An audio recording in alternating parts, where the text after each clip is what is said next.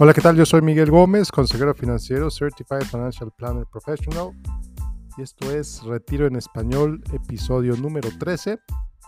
Y el de hoy te voy a platicar sobre los riesgos, los riesgos financieros del retiro. Va a estar bueno. Bueno, pues antes de empezar, antes de empezar te quiero explicar, te quiero definir qué es el riesgo, para que todos estemos en la misma página. Bueno, pues el riesgo hay muchas definiciones. Una de mis favoritas es simplemente la posibilidad de que las cosas no resulten como esperabas que resultaran. Te voy a repetir porque es bien importante que estemos todos claros. El riesgo es la posibilidad de que las cosas no resulten como esperabas que resultaran. Y esto puede suceder por factores que no puedes controlar o por factores que a lo mejor no consideraste con anterioridad. Podríamos decir también que el riesgo es una forma de incertidumbre. Bueno, pues en este episodio te voy a compartir algunos de los riesgos con los que se enfrentan las personas que están por jubilarse o las personas ya jubiladas, así como algunas ideas para manejarlos. Bueno, pues pasemos al primer riesgo, al primer riesgo el que vamos a platicar hoy. Bueno, riesgo número uno, el riesgo de los mercados. Ya dijimos que el riesgo es la posibilidad de que las cosas no resulten como esperabas. Bueno, pues el riesgo de los mercados, el riesgo es el padre, es el padre de las ganancias esperadas en las inversiones. Si no hubiera riesgo, es decir, la posibilidad de pérdida, tampoco podría haber posibilidad de ganancia. El riesgo, por lo tanto, es un elemento normal de invertir en los mercados financieros. Es tan normal como es el saber que si tocas agua, que si le metes tu mano a un vaso de agua, te vas a mojar. Sin embargo, y esto es donde viene, donde viene el peligro de este riesgo, este riesgo puede ser peligroso si no lo has dimensionado, es decir, si no has medido, si si no tienes una idea de cuánto riesgo estás tomando en tus inversiones y resulta que estás tomando un riesgo excesivo en ellas. Tomar más riesgo del necesario. Tomar más riesgo del necesario puede representar ganancias interesantes cuando los mercados están subiendo. Y por supuesto, también puede representar pérdidas catastróficas cuando los mercados bajen. Ojo, no dije si los mercados bajan, dije cuando los mercados bajen yo tengo una certeza absoluta de que el mercado va a bajar. ¿Cuándo va a bajar? No tengo idea. Así como también tengo una certeza absoluta de que el mercado va a subir. ¿Cuándo va a subir? Tampoco tengo idea. ¿Cómo manejas este riesgo? Bueno, pues entendiendo cuánto riesgo estás tomando, dimensionándolo con claridad. Y luego, determinar cuánto riesgo en realidad necesitas tomar. El riesgo que necesitas tomar está en función de tu edad, está en función de en qué momento en tu vida estás, es en función de, cuánto tienes ahorrado para tu retiro, de cuánto vas a necesitar sacar de, de esas cuentas cuando te retires, por ejemplo. Y luego entonces determinas qué modificaciones necesitas hacer en tu portafolio. Y ojo, eh, también te lo digo con toda claridad, lo contrario también es cierto es posible que estás tomando menos riesgo del necesario. Siguiente riesgo del que vamos a hablar hoy, el riesgo de las tasas de interés. El cambio en las tasas de interés afecta las inversiones en bonos e instrumentos similares, lo que en inglés se conoce como fixed income o instrumentos de tasa fija. Por ejemplo, el último año nada más, el último año, los últimos 12 meses, ahorita estamos en octubre de 2023, algunos bonos a largo plazo han perdido más del 50% de su valor. Cuando las tasas de interés suben, el valor de los bonos bajan. Y lo contrario también es cierto. Cuando las tasas de interés bajan, el valor de los bonos existentes sube.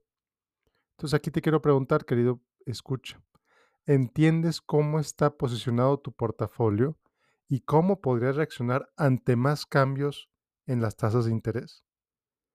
¿Entiendes cómo ha reaccionado tu portafolio hasta ahorita como consecuencia en los cambios de las tasas de interés? ¿Ha reaccionado favorablemente? ¿Has perdido dinero? ¿Qué vas a hacer como consecuencia de este cambio en tu portafolio? Muy bien, pasemos al siguiente riesgo.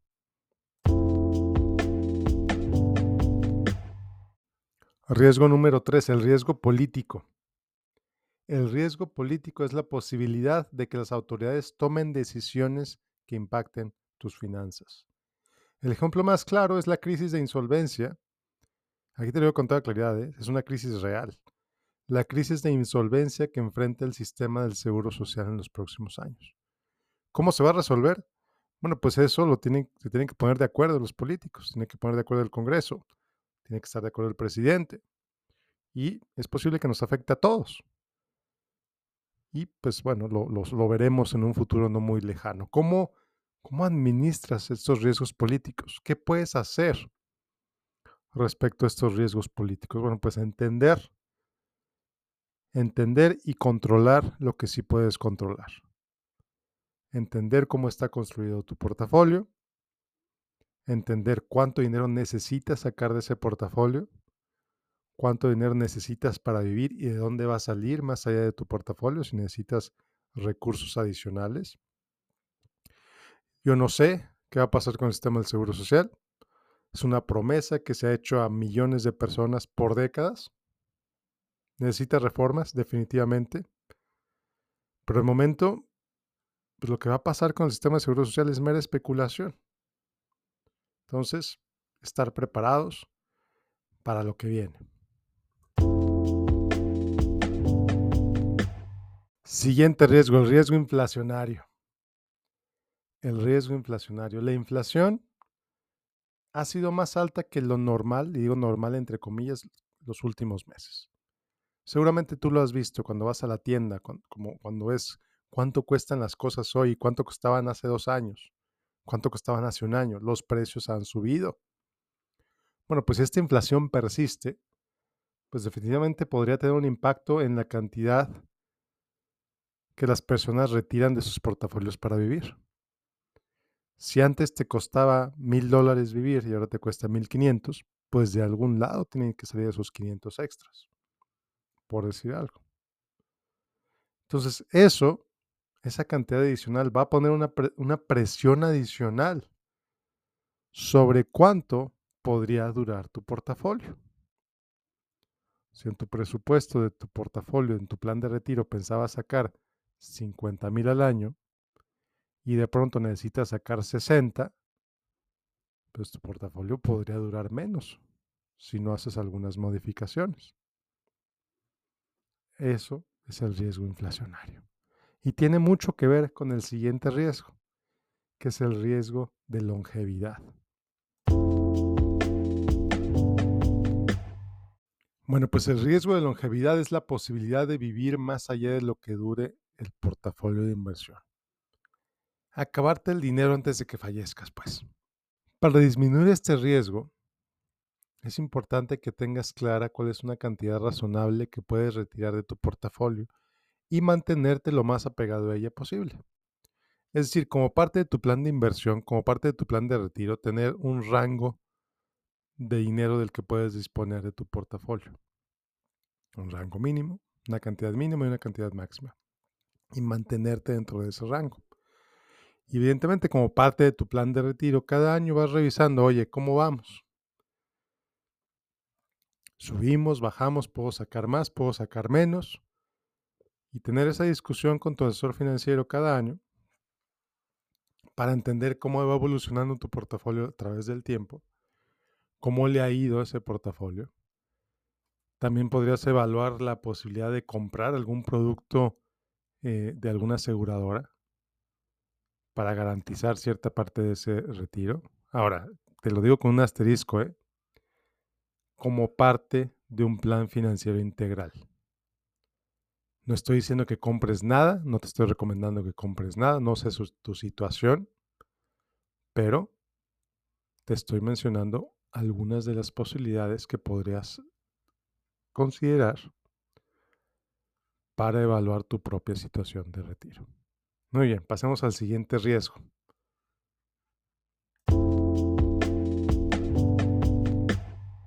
Siguiente riesgo, riesgo familiar.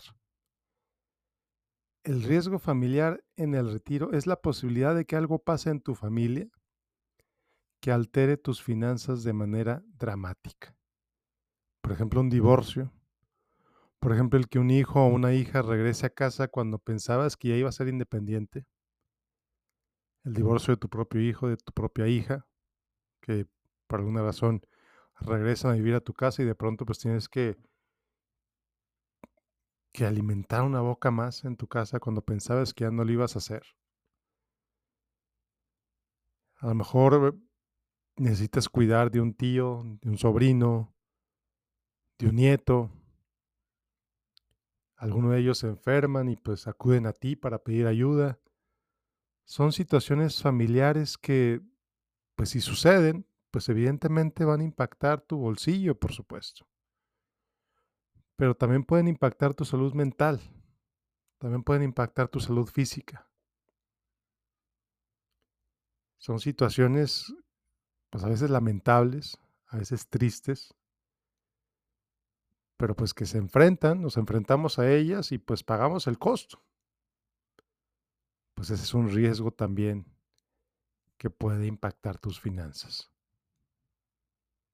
El riesgo familiar.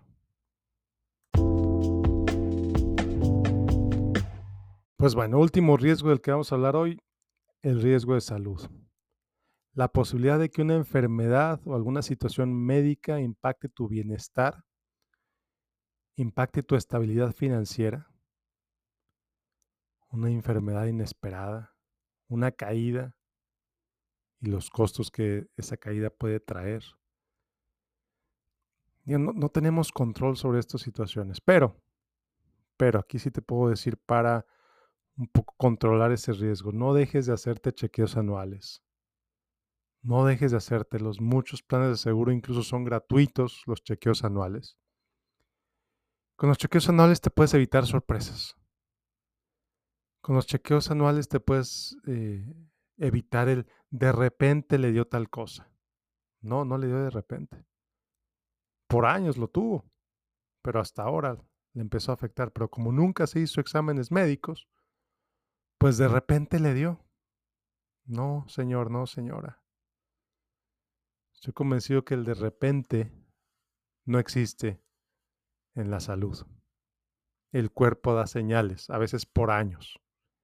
Y esas señales se pueden escuchar a través de un chequeo anual.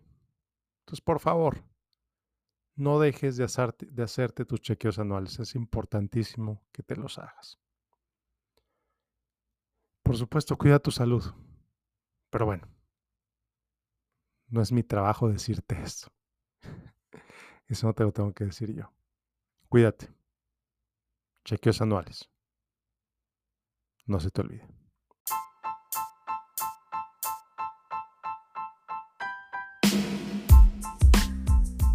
Y bueno, pues ya para cerrar, deseo que este episodio te ayude a considerar algunos de los riesgos que podrías enfrentarte al retirarte.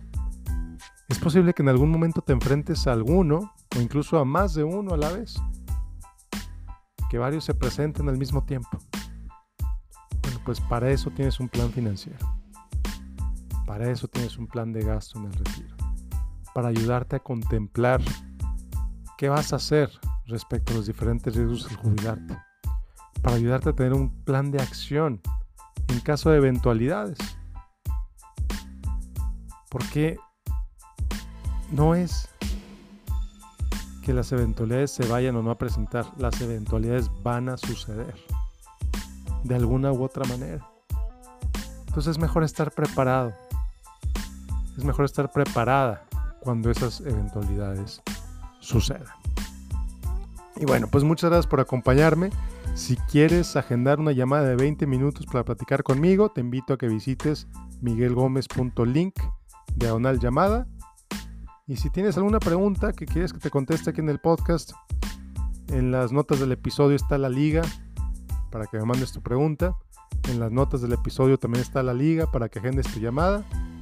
Y bueno, pues yo soy Miguel Gómez, consejero financiero, Certified Financial Planner en Laurelback Financial Advisors, una firma de manejo de inversiones y de planeación financiera basada en El Paso, Texas.